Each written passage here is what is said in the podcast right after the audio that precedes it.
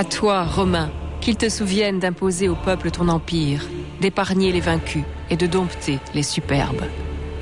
Virgile.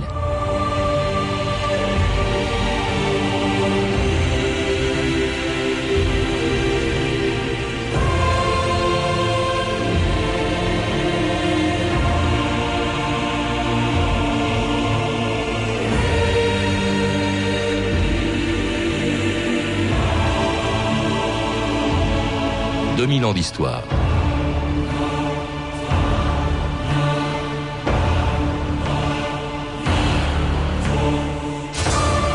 Du mur d'Adrien au sud de l'Écosse jusqu'au désert de Libye et de l'Atlantique à la mer Noire, les légions romaines ont conquis et défendu pendant plus de dix siècles un des plus grands empires de l'histoire. Mais leur puissance était telle qu'elles ont aussi joué un rôle politique considérable. Quand Rome était une république, et jusqu'à ce que César eût franchi le Rubicon, il était d'ailleurs interdit aux soldats et à leurs généraux de pénétrer en armes à l'intérieur de l'enceinte sacrée de leur capitale. Mais quand Rome devint un empire, c'est bien souvent les légions qui désignaient les empereurs. Et l'on comprend pourquoi l'armée des Romains faisait aussi peur à leur pouvoir politique qu'à tous les peuples qu'elle a su soumettre, à l'exception bien sûr de quelques irréductibles Gaulois qui, grâce à leurs potions magiques, ont su résister à une des armées les plus redoutables de l'histoire. Tout va bien, Sentinelle? Rien ne bouge Tout va bien, Centurion. Rien ne bouge. ils sont tranquilles. Tant mieux. Tant mieux Profitons de la surprise. Il faut tomber sur eux et les écraser. Je vais rassembler mes hommes. Tu es nouveau ici Je suis arrivé avec la dernière cohorte. Alors n'attaque jamais les irréductibles Gaulois des curieux superbus. De toutes les provinces soumises par César, la Gaule est la plus indisciplinée. De tous les villages de la Gaule, celui-ci est le plus dangereux.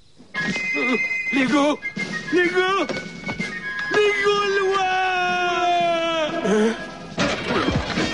Encore Sur trois lignes Déjeuner Porte Pilum Porte épi Tu m'en laisseras bien un petit peu. Veni vidi non vici. Catherine Salle, bonjour. Bonjour. vous êtes maître de conférence à Paris 10 et auteur d'un livre sur la vie quotidienne au temps de César. Alors j'espère que l'historienne sérieuse que vous êtes ne nous en voudra pas trop de commencer cette émission par un extrait d'Astérix pour parler de l'armée romaine. Pas du tout. Astérix c'est un très bon document et en plus on apprend beaucoup de choses tout en s'amusant. Oui, c'est vrai qu'en plus c'est très documenté. Très documenté. Et, l'armée romaine, bah, beaucoup de, jeunes l'ont découverte justement en, lisant Astérix. Est-ce que vous connaissez cette formule de De Gaulle qui disait l'épée est l'axe du monde Alors dans l'Antiquité, le monde c'était l'Empire romain dont on peut dire, je crois, que sans les légions, il n'aurait pas existé. C'est sur les légions, sur son armée, et grâce à elles, au fond, que l'Empire a pu se développer. Oui, parce que pendant près de trois siècles, les légions romaines sont parties à la conquête de tout le bassin méditerranéen. Et à partir du premier siècle de notre ère, ces, euh, ces légions vont être euh, euh, concentrées tout autour des frontières de l'Empire pour protéger cet empire romain et éventuellement faire quelques incursions dans des territoires non encore conquis. Et au début, il s'agissait de le défendre, y compris contre les Gaulois hein, qui sont arrivés jusqu'à Rome. ah oui, oui, ah. en 390 avant Jésus-Christ, les Gaulois ont envahi une grande partie du monde européen, en particulier ils sont arrivés à Rome. Et on connaît l'histoire des oies du Capitole qui ont permis euh, aux Romains d'éviter la prise du Capitole.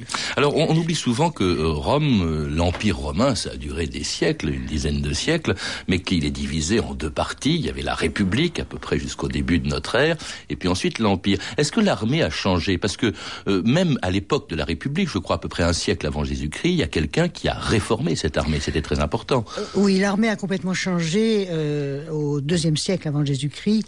L'armée romaine a ceci de particulier dans le monde antique, c'est que c'est une armée de citoyens, alors que beaucoup de d'autres peuples ont des armées de mercenaires, comme Carthage par exemple. Or, euh, cette armée de citoyens, euh, au deuxième siècle avant notre ère, devenait euh, incapables de, de, résister finalement à, à, cette, cet entraînement tout à fait considérable qu'on leur demandait.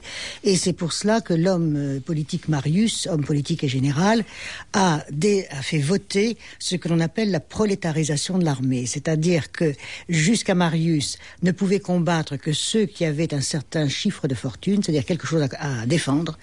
À partir de Marius, tout le monde, à partir du moment où on est citoyen romain, peut s'engager dans la Légion. Et petit à petit, l'armée va devenir effectivement le, le, le enfin, va concentrer en fait tous les habitants les plus pauvres citoyens romains de Rome, et cette armée devient une armée de métier. Mmh. Et cette armée de métier qui va faire les guerres du premier siècle avant notre ère et qui va en faire ces légions que l'on trouve tout autour du bassin Il y a beaucoup de gens qui, qui venaient, qui venaient s'engager, je crois, parce qu'ils étaient relativement bien payés. Vous donnez les chiffres 750 sesterces, pardon, jusqu'à 3000 sesterces. Alors, comme je ne connais pas l'équivalent en euros des sesterces, est-ce que c'était beaucoup? Non, plus vraiment. Oui, c'était pas mal. C'était pas mal. Euh, cette solde euh, va d'ailleurs augmenter pendant tout l'empire. Et c'est vrai que dans l'armée étaient recrutés des gens qui n'avaient pas de moyens d'existence véritables à côté de cela. Donc l'armée était effectivement euh, pour eux à la fois la, la promesse d'avoir un salaire, d'être entretenu pendant les 20, 15 ou 20 ans que durait leur service, et en plus, 20 ans, oui, 20 ans pour les légionnaires, et en plus de participer au butin, et ça c'était aussi très attractif. Alors ça faisait tout ça une armée très importante, 160 000 hommes, dites-vous, à l'époque de Marius, c'est-à-dire au premier siècle, au début du deuxième siècle avant Jésus-Christ, 450 000 au, au troisième siècle de notre ère, l'ensemble étant divisé en plusieurs légions de 5 000 hommes, commandées par un général, on disait un légat, qui était désigné par l'empereur lui-même. Je déclare que voici mon légat avec les pleins pouvoirs d'agir et de parler en mon nom propre. Qui désobéirait à ses ordres commettrait une trahison. Moi, Vespasien, ai signé ceci. Obéissez-lui. Veille les dieux, préservez notre empereur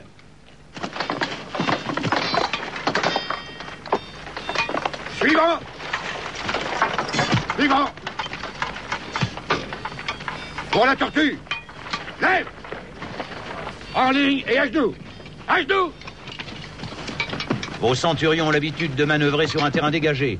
Alors à partir d'aujourd'hui jusqu'au jour de l'assaut, enfoncez leur ça dans la tête. Les trompettes, les porteurs d'étendards, tous avanceront ou reculeront sur ordre de Gallus et de ses officiers. Centurie, préparez-vous. Centurie, préparez-vous. Demi-tour, droite. Demi-tour, droite. Centurie, marche marche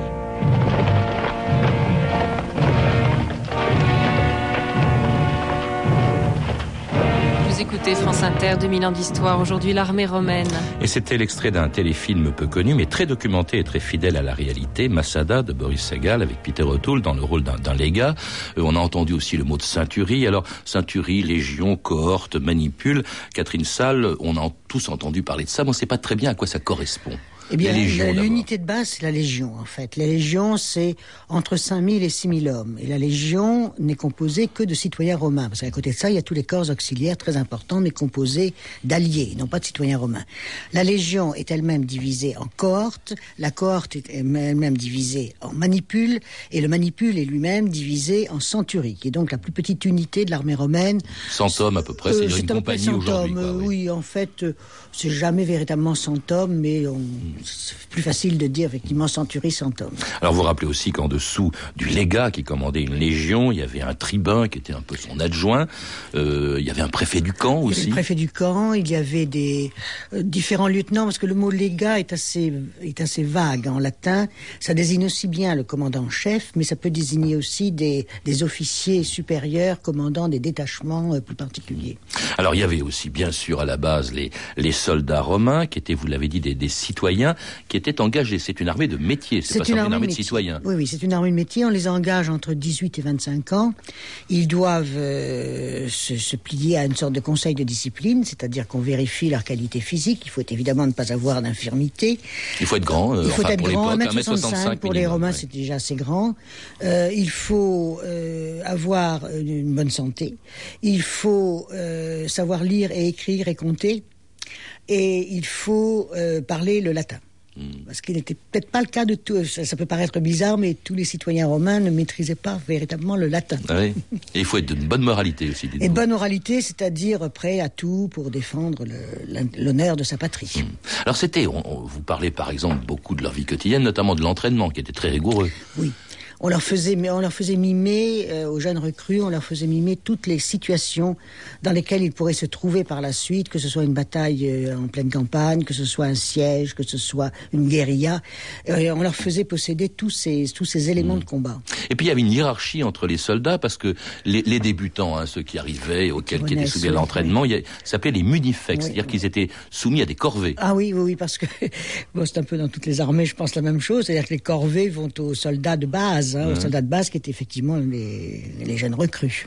Et puis alors il y a ceux qui en étaient euh, dispensés, c'était les immunex, c'est ça? Oui, les immunex. Alors, euh, soit parce que ils s'entendaient bien avec leur, leur officier, euh, centurion ou plus élevé, soit parce que ils avaient des fonctions particulières dans l'armée, comme les musiciens, par exemple, de l'armée.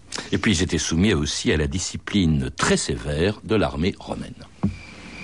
La totalité des forces va se disposer par corde dans le but d'entendre quelle sera la punition que vont encourir les quatre accusés pour complot visant à commettre trahison. Le châtiment prévu pour votre action consiste à être écorché vif, puis décapité par vos propres glaives. Mais une pareille punition garde un aspect militaire et j'y vois une trop belle mort pour vous. Toutefois, voici mon jugement.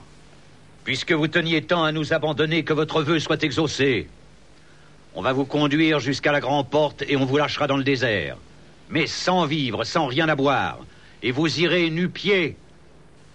Que cela soit fait tout de suite et que tout le monde en soit témoin. Alors on vient de l'entendre, Catherine Salle, dans l'armée romaine, on ne badinait pas avec la discipline, qui était un des aspects de la vie quotidienne des soldats romains. La revue de texte Stéphanie Duncan. Oui, dans la tradition romaine, vous l'avez dit, le citoyen est en même temps un soldat au service de la patrie et de la conquête. À toi, Romain, qu'il te souvienne d'imposer au peuple ton empire, écrit Virgile dans l'Énéide. Alors, à l'origine, seuls les citoyens ont l'honneur de faire la guerre. Le jeune homme reçoit sur le champ de Mars une formation militaire très complète, maniement des armes, bien sûr, mais aussi javelot, équitation, combat, natation, traverser le, le Tibre à la nage, par exemple. Eh bien, une formation si sérieuse, d'ailleurs, que les jeunes filles sont priées de ne pas venir la perturber le poète Horace reproche par exemple à la jolie Lydia d'éloigner son amant Sybaris de son devoir militaire. Par les dieux, Lydia, pourquoi veux-tu perdre Sybaris par ton amour? Pourquoi tient-il en haine le champ de Mars, où il devrait supporter poussière et soleil? Pourquoi ne galope-t-il pas sur un cheval de guerre parmi ceux de son âge? Un soldat est donc en principe un citoyen, mais il arrive que dans des situations exceptionnelles, on s'adapte. Tite-Live, l'historien, raconte que Rome fut à une époque menacée par l'Étrurie, les Ombriens et les Gaulois à la fois. Le Sénat, dit-il, épouvanté de ces nouvelles, fit proclamer l'état d'urgence et ordonna des levées en masse. On enrôla même des affranchis. Une autre fois, la menace est si grande que rapporte encore Tite-Live, une levée d'une nouvelle espèce fut commandée. 8000 esclaves, parmi les plus jeunes et les plus vigoureux, furent achetés et armés. En entrant dans l'armée, le citoyen doit prêter serment, une cérémonie très importante. Dans la tradition, ce rite est très impressionnant de cruauté. Tite-Live décrit un de ces serments, celui de dite de la Légion du Lin. 40 000 combattants furent réunis à Aquilonia. Là, au milieu du camp, on forma une enceinte que l'on couvrit de toile de lin. Tout l'appareil de cette cérémonie était fait pour pénétrer l'âme d'une religieuse terreur. On faisait approcher des autels chaque soldat, on le contraignait à prononcer des imprécations horribles contre lui-même et contre sa famille s'il ne marchait au combat ou s'il s'enfuyait du champ de bataille. Quelques-uns d'abord se refusèrent à un pareil serment. On les égorgea et leurs corps, gisant au milieu des victimes sanglantes, furent pour les autres un avertissement de ne pas résister. Cette scène de serment est probablement exagérée, mais ce qui est vrai, hein, c'est que la discipline dans l'armée romaine est très brutale. Un exemple de punition très grave, la bastonnade. Voilà en quoi consiste le supplice, s'écrit Polybe. Le tribun prend un bâton avec lequel il ne fait guère que toucher le condamné, mais après lui, tous les hommes de sa légion se mettent à le frapper et à lui jeter des pierres. Dans la plupart des cas, l'homme est achevé dans le camp même, et si par hasard il en échappe, il n'est pas sauvé pour autant. Aucun membre de sa famille ne se risquerait à lui ouvrir la porte. Cette pratique, constate Polybe, est bien faite pour impressionner les soldats. C'est terrible la discipline exigée par les soldats, enfin des soldats romains, soldats Catherine romains, Salle. Oui, c'est une discipline très dure, mais qui justement a contribué à l'excellence de cette armée. C'est qu'ils savaient que tout manquement à, à, à leur devoir euh, entraînait une discipline, une, un châtiment sévère. Alors il y a des châtiments corporels, vous y avez fait allusion. Lapidation Et, quand même. euh. Lapidation peut-être moins, mais châtiment corporel en tout cas coup de bâton. Et Tacite euh, évoque un, un centurion euh, qui, les centurions étaient, étaient armés, enfin étaient armés, portaient un cep de vigne qui était la marque de leur fonction. Et ce centurion avait l'habitude de, de, de battre ses soldats avec ce cep de vigne. Et comme il les cassait, ces ceps de vigne, il passait son temps à en demander un autre. Et il avait été surnommé par ses soldats encore un autre, parce qu'il passait son temps à de redemander un autre cep de vigne. Alors il y a des punitions qui sont plus démoralisantes, comme par exemple faire euh, me- le soldat doit monter la garde devant pendant deux jours devant la tente du général, en étant pieds nus et sans ceinture à sa tunique, ce qui était tout à fait euh, considéré comme humiliant. Bon, il y a des châtiments, il y a la mort, il y avait la pratique qui n'est plus guère utilisée euh, à notre ère de la décimation qui qui consistait pardon, à faire aligner les soldats, à en compter un sur dix, et chaque dixième était exécuté sur le champ. C'est incroyable. Et, et la façon dont on les, on pouvait les tuer aussi parce qu'ils refusaient de prêter serment. Pourquoi d'ailleurs? Euh, ceux qui ont refusé de prêter serment, ce sont les chrétiens, en fait. C'est- c'est- C'est-à-dire ça. ça Parce que c'était un serment à l'empereur. Parce que c'était un serment à l'empereur et eux euh, ne refusaient ce sacramentum, puisque c'est un sacramentum. Et par conséquent, euh, effectivement, les soldats euh, d'origine, enfin de, de confession chrétienne, ont souvent été exécutés pour refus de serment. Alors même quand ils étaient disciplinés, Catherine Salle, ils menaient une vie qui était vraiment euh, hallucinante quand on vous lit, par exemple, les marches. 40 kilomètres par jour. 40 dites-vous. kilomètres par jour, avec 40 ki- kilos sur le dos, puisqu'ils portaient non seulement leur équipement, mais ils portaient les, les pieux qui servaient à confectionner le camp, ils portaient les, les armes, bien sûr, les outils qui servaient aux travaux divers de, de, de route, pour faire des routes, pour faire un camp. Et, et donc, ils avaient ces marches fort longues. Euh, ils étaient habitués à marcher dans toutes les conditions atmosphériques possibles, pluie, vent, neige, euh, soleil, euh, dans le désert, dans les forêts. Et euh, ils avaient effectivement une efficacité redoutable à cause de cette, euh, cette façon de s'accoutumer à tout ce qui leur était proposé. Vous parlez de l'équipement, euh, Catherine Salle, est-ce qu'il ressemblait à celui que l'on voit justement dans Astérix ou dans, dans les péplums euh Euh, oui, oui, oui, c'est à peu près ça. Enfin, même si souvent c'est un petit peu d'opérette, mais enfin, on en voit même à Rome à l'heure actuelle, euh, tout autour du Colisée, des, faux légionnaires. Euh, L'armement du légionnaire était donc destiné évidemment à protéger essentiellement le corps euh, par les armes euh, défensives, et ils avaient une cuirasse en particulier qui était tout à fait exceptionnelle, qui résultait d'ailleurs de différentes origines. Il y avait des origines espagnoles, des origines gauloises, parce que ça a été aussi un des, cas de l'armée romaine pendant l'Empire, c'est de savoir reprendre aux armées étrangères les éléments du, costume qui montraient leur efficacité. Alors tous n'étaient pas des combattants, vous insistez aussi beaucoup sur la logistique euh, qui était importante, d'abord pour construire les camps, pour construire aussi les routes qui servaient au- euh, à, la, à la- à la communication en fait entre l'armée, entre les armées, entre l'armée et Rome. D'ailleurs les voies romaines, c'est Ce un sont peu des voies ça, stratégiques, sont unies. Enfin, à plus que pour le commerce. Ah oui, bien sûr, le commerce faisait par bateau, hein, essentiellement. Non, non, les, ar- les, les armées romaines sont euh, effectivement à l'origine de euh, ce, réseau euh, de routiers extraordinaire que connaissait l'Empire romain. Et c'était les, voies romaines étaient construites avec une technicité tout à fait remarquable et demandait euh, énormément d'efforts. Et c'était effectivement les soldats qui construisaient les, voies romaines. Ils construisaient aussi les forts dans les, endroits où il fallait installer un détachement de la Légion. C'était des. Mais alors les forts, c'était des camps donc qui étaient entourés de palissades Oui, de bois, qui étaient fixes ou qui étaient Non, euh, les, mobiles. les forts, euh, à partir de l'Empire, ce sont de véritables euh, villes forteresses, comme on peut en connaître dans d'autres civilisations, c'est-à-dire des villes entourées de remparts, de, bien sûr de pierre, de, de et euh, qui pouvaient euh, abriter plusieurs, enfin une légion au moins, mais quand on a la légion, les 5000 hommes de la légion, mais il y a aussi tout ce qu'il y a autour, c'est-à-dire tous ceux qui travaillent dans l'intendance, dans l'armurerie, pour les chevaux, et pour toutes ces, ces activités où il y a un personnel tout à fait considérable. Les prêtres aussi, vous insistez beaucoup sur le rôle de la religion. hein. Elle était soumise à toutes les fêtes religieuses, bien entendu. Oui, il y avait des fêtes religieuses, bien sûr, qu'ils respectaient, mais ils avaient euh, des fêtes qui leur étaient particulières. En particulier, il y avait une fête au moment de la prestation de serment des jeunes recrues. Il y avait euh, une grande cérémonie dans le camp qui était une fête religieuse, puisque à Rome, tout est lié à la religion. Et puis la religion, c'était aussi la consultation des entrailles des animaux hein, qui étaient sacrifiés avant de partir en campagne. C'était le travail des prêtres chargés justement d'interpréter la volonté des dieux, les aruspices. Cet animal offert en sacrifice est né quand la lune se trouvait dans la plus favorable des seize zones. Son foie ne présente aucune tache suspecte et il n'y a pas de substance étrangère. Tous les présages sont favorables pour la campagne que vous allez entreprendre pour la plus grande gloire de Rome et de l'empereur qui régit la destinée de votre empire.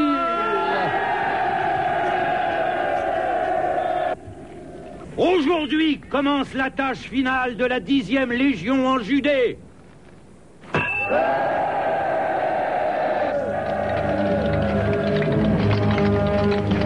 Alors c'était un dernier extrait du téléfilm Massada, le début de la campagne de la dixième légion en Judée. Alors on ne faisait pas la guerre sans consulter les oracles, Catherine Salle, ni à n'importe quel moment de l'année. Vous dites que c'est seulement entre le mois de, les mois de mars Oui. et octobre qu'on faisait la guerre. Il y a Pourquoi la saison de la guerre, euh, comme la saison de la navigation, d'ailleurs elle coïncide, c'est-à-dire du mois de mars au mois d'octobre, tout simplement parce que les conditions atmosphériques euh, étaient n'étaient pas bonnes pendant l'hiver, et euh, donc on, comme la, la guerre à Rome était vouée au dieu Mars, eh bien le dieu Mars c'est celui qui, qui apparaît au printemps, donc la guerre commençait avec le printemps. Hmm.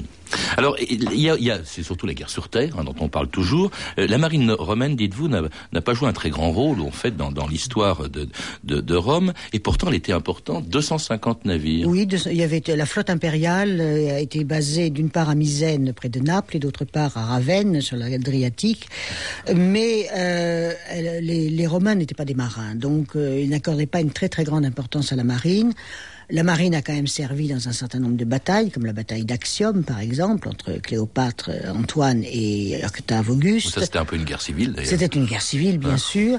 Et euh, les, les marins étaient à la fois, enfin, sur les bateaux, il y avait des, des marins qui étaient à la fois des combattants, bien entendu, puisqu'il y avait une sorte de forteresse au centre du bateau, sur lesquelles, des, à partir desquelles les marins euh, bombardaient en quelque sorte les adversaires de, de flèches, d'armes de jet.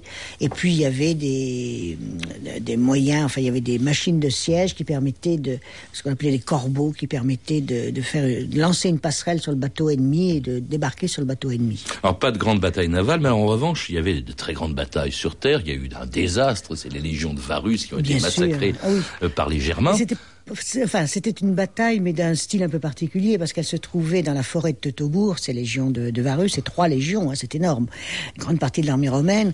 Et c'est- 15 000 hommes. hein, oui, si- oui, 15 000 hommes, mais de légionnaires, mais il faut compter tous les auxiliaires et tout. Il faut, euh, c'est beaucoup plus en fait que 15 000 hommes. Et ils ont été pris dans des marécages, dans des, ces forêts qui étaient très obscures, qu'ils ne connaissaient pas, et les, les Germains leur ont sauté dessus. Mais les grandes batailles euh, sur, je dirais, les, les, les grandes batailles en, en, en rang de euh, bien sûr, il y a eu la bataille de Cannes pendant les guerres puniques. Il y a eu euh, euh, Alésia. Alésia, donc ça c'est une bataille de là, siège. là, en plus, là, on voit la logistique. Ah oui, oui, ça, ça a été extraordinaire. Alésia était encerclé par, Oui, par, trois couronnes de, de, de pièges, en fait, parce que Jules César devait à la fois euh, l'emporter sur les gens qui étaient dans la forteresse, mais empêcher que d'autres euh, armées gauloises arrivent derrière lui pour venir en aide à la forteresse. Donc là, ça a été euh, un système de, euh, de, de, de, de, pieux plantés dans le sol, de sortes de, de machines en métal qui, qui empêchaient en fait aux, aux chevaux, et les Gaulois étaient quand même euh, des cavaliers, d'avancer dans ce, autour de Il y avait des catapultes Il aussi. y avait des catapultes, alors ça s'appelle des onagres, des scorpions selon leur taille, et ça a lancé effectivement des, des boulets. En fait, ce sont vra- vraiment des boulets qui étaient lancés contre les murs ennemis. Et puis il y avait des tours qui permettaient d'approcher euh, des, euh, des, des murailles dans lesquelles ces tours étaient, euh, c'était des, des tours blindées en quelque sorte, et ça permettait de, de débarquer dans la ville ennemie. et de vaincre Vercingétorix. Alors évidemment, à, à la suite de tout ça, il y avait la récompense suprême pour le vainqueur, qui était évidemment le triomphe. hein. On défilait, il défilait dans Rome, l'armée revenue dans Rome. Vercingétorix, on Oui, le sait, oui, a oui. Présent, attaché, je crois, euh, Attaché, par des chaînes. sûr.